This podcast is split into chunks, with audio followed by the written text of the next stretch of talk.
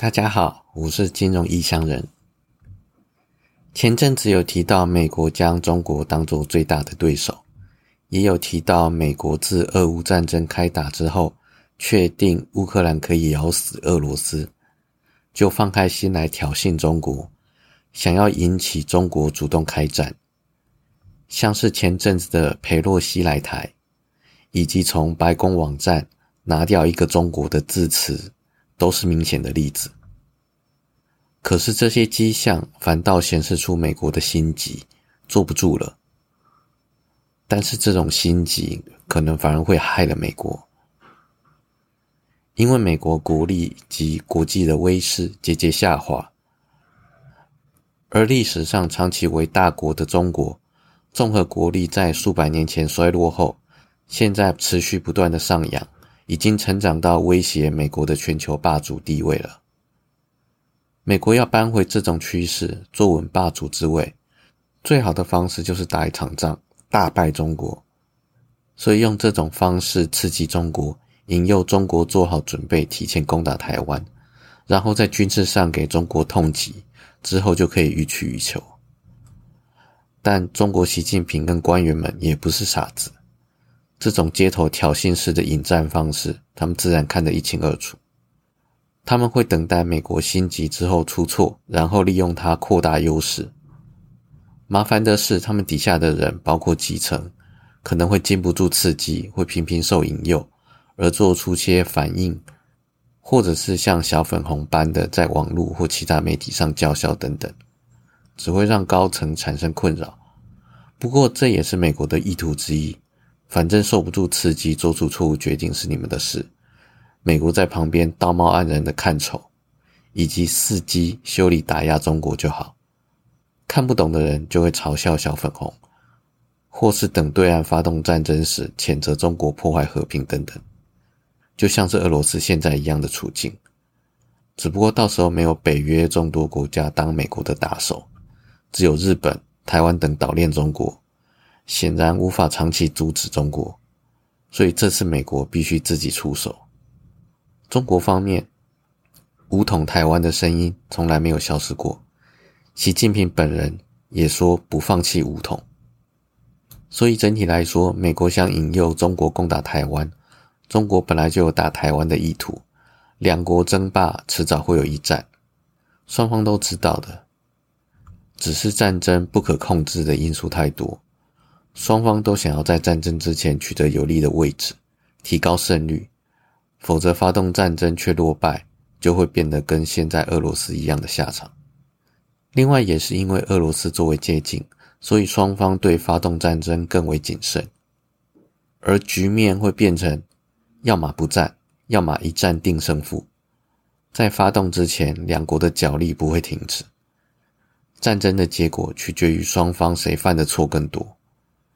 美国心急容易犯错，中国有底层不知局势给高层提前泛滥的压力，能否在开战前补足双方战力的差距，包括军事装备、科技，更有甚者，战后后续能否维持国力的增长，这些都是需要考虑的方向。相对的，夹在中间的台湾立场就很为难。因为有可能被美国当作可放弃的棋子，如果中国获胜了，能不能保有现在的民主，或者是现在的生活，都是问号。日本资深媒体人石坂明夫则表示，台海战争已经变成习近平一个人的战争，要不要打仗全看他的心情。但是当独裁者聚集一群只会揣摩上意的奴才。这个时候，掌权者往往只能接触到他想看的讯息，因此不能排除他有可能做出重大战略误判，发动一场没有胜算战争的可能性。至于中国武统台湾，石坂明夫认为可以用十二个字做总结：动机强烈，能力不足，后果严重。两岸分治这么多年来，中国历任领导人一定做出许多次的评估。最后都得出打台湾得不偿失的结论，所以才没有动武。今后的五到十年内，习近平八十岁之前，这样的局势不会有太大的改变。简单来说，是白民夫的看法，就理论上，五至十年之内，中国攻打台湾仍然会得不偿失。所以，如果习近平足够理性，而且能够收集到真实资料的话，台海就能维持和平。但是如果习近平一旦因为媚上的下属给了错误的资料，而犯了战略上重大错误，则另当别论。就投资而言，开战显然是对市场多头不利。然而，美中一旦开战，亚洲市场基本上就崩盘了。你可以参考欧洲市场今年二月俄乌战争开打之后的走势。在全球经济方面，曾经料中美国房地产泡沫危机、有“末日博士”之称的纽约大学经济学教授罗比尼，他在上个月又语出惊人的警告。未来十年将爆发巨大的破产事件和层出不穷的金融危机。二零零六年，罗比尼在华盛顿 INF 会议上预言，美国房市一崩盘，就会把全球推入衰退的深渊。美国打喷嚏会让全球重感冒，即使费的连番降息也很难救。隔年，二零零七年，美国房市泡沫开始破裂。一年后，掀起全球金融海啸，费的连番降息也救不了市场的崩盘。而如今，罗比尼再度发出警告，这世界面临一波停滞性通膨危机，与以往所见过的大不相同。十月十三号，罗比尼在《时代》杂志发表的评论指出，未来十年低成长和高通膨的组合将导致巨大的破产。和层出不穷的金融危机，他解释道：“冷战过后，超级全球化、地缘政治的相对稳定以及科技创新，都协助抑制通膨。但如今，全球经济环境已经改观。他预言，全球正步入停滞性通膨大动荡的新时代。多股趋势助长通膨，包括人口老化、气候变迁。”供应链受扰，保护主义气焰高涨，产业从海外迁回母国等等。各国央行为了对抗通膨，不得不把利率提高到反历史常态的水准，一反多年来把利率压到历史低点的做法。货币政策正常化和升息脚步加速，把杠杆率高的家庭、企业、金融机构还有政府逼上破产和倒债之路。他估计，私部门和公部门的债务占了全球 GDP 的比率将会激增，从一九九九年的两百个 percent 冲到二零二二年的三百五十个 percent。罗比尼还示警，央行官员切莫因此而退缩，而决定在短期内停止升息，否则通膨将演变成纠缠全世界、久久挥之不去的梦魇。至于投资人该如何应应这种经济大环境，罗比尼的建议是避开股票和长期债券。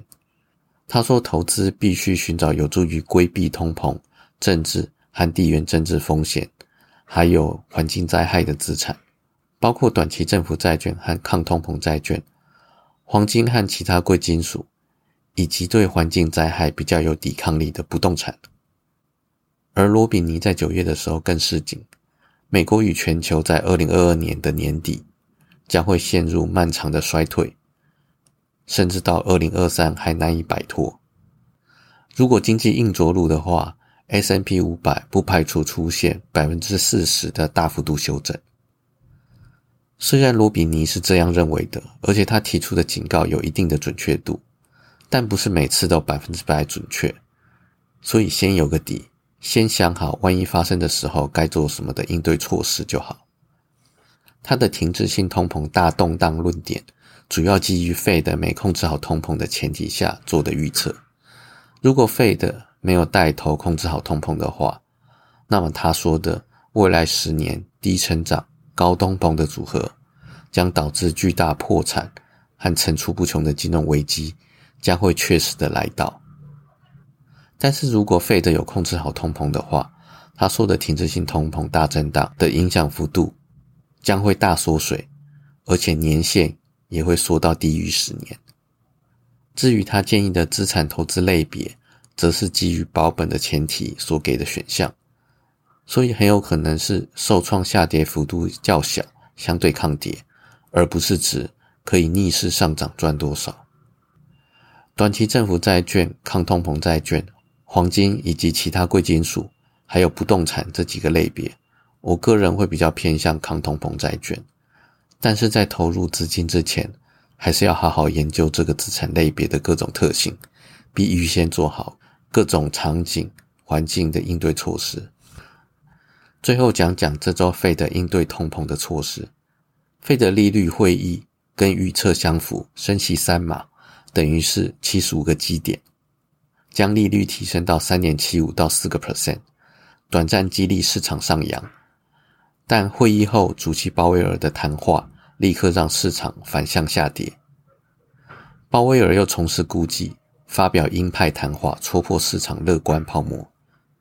他说，Fed 在对抗通膨方面仍有一些路要走，而且上次开会后揭露的经济数据暗示。终点利率将高于原先的预期。目前市场相信费德会把利率一度调高到五个 percent，甚至到五点二五个 percent。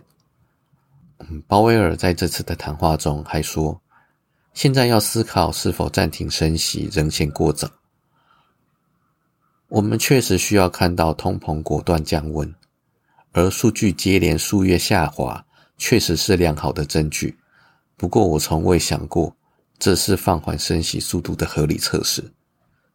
这段话让人有点懵了。思考暂停升息过早这件事可以理解，但后面那段是指连续数个月数据下降，不是支持费的降低升息幅度的依据。那么依据是什么？会不会还没有明确的标准，而需要费的官员综合讨论出结果？如果是这样的话，暂停升息的时辰可能会拉长，到不知道什么时候。这就是市场悲观的原因。好了，我是金融异乡人，今天就先到这边，拜拜。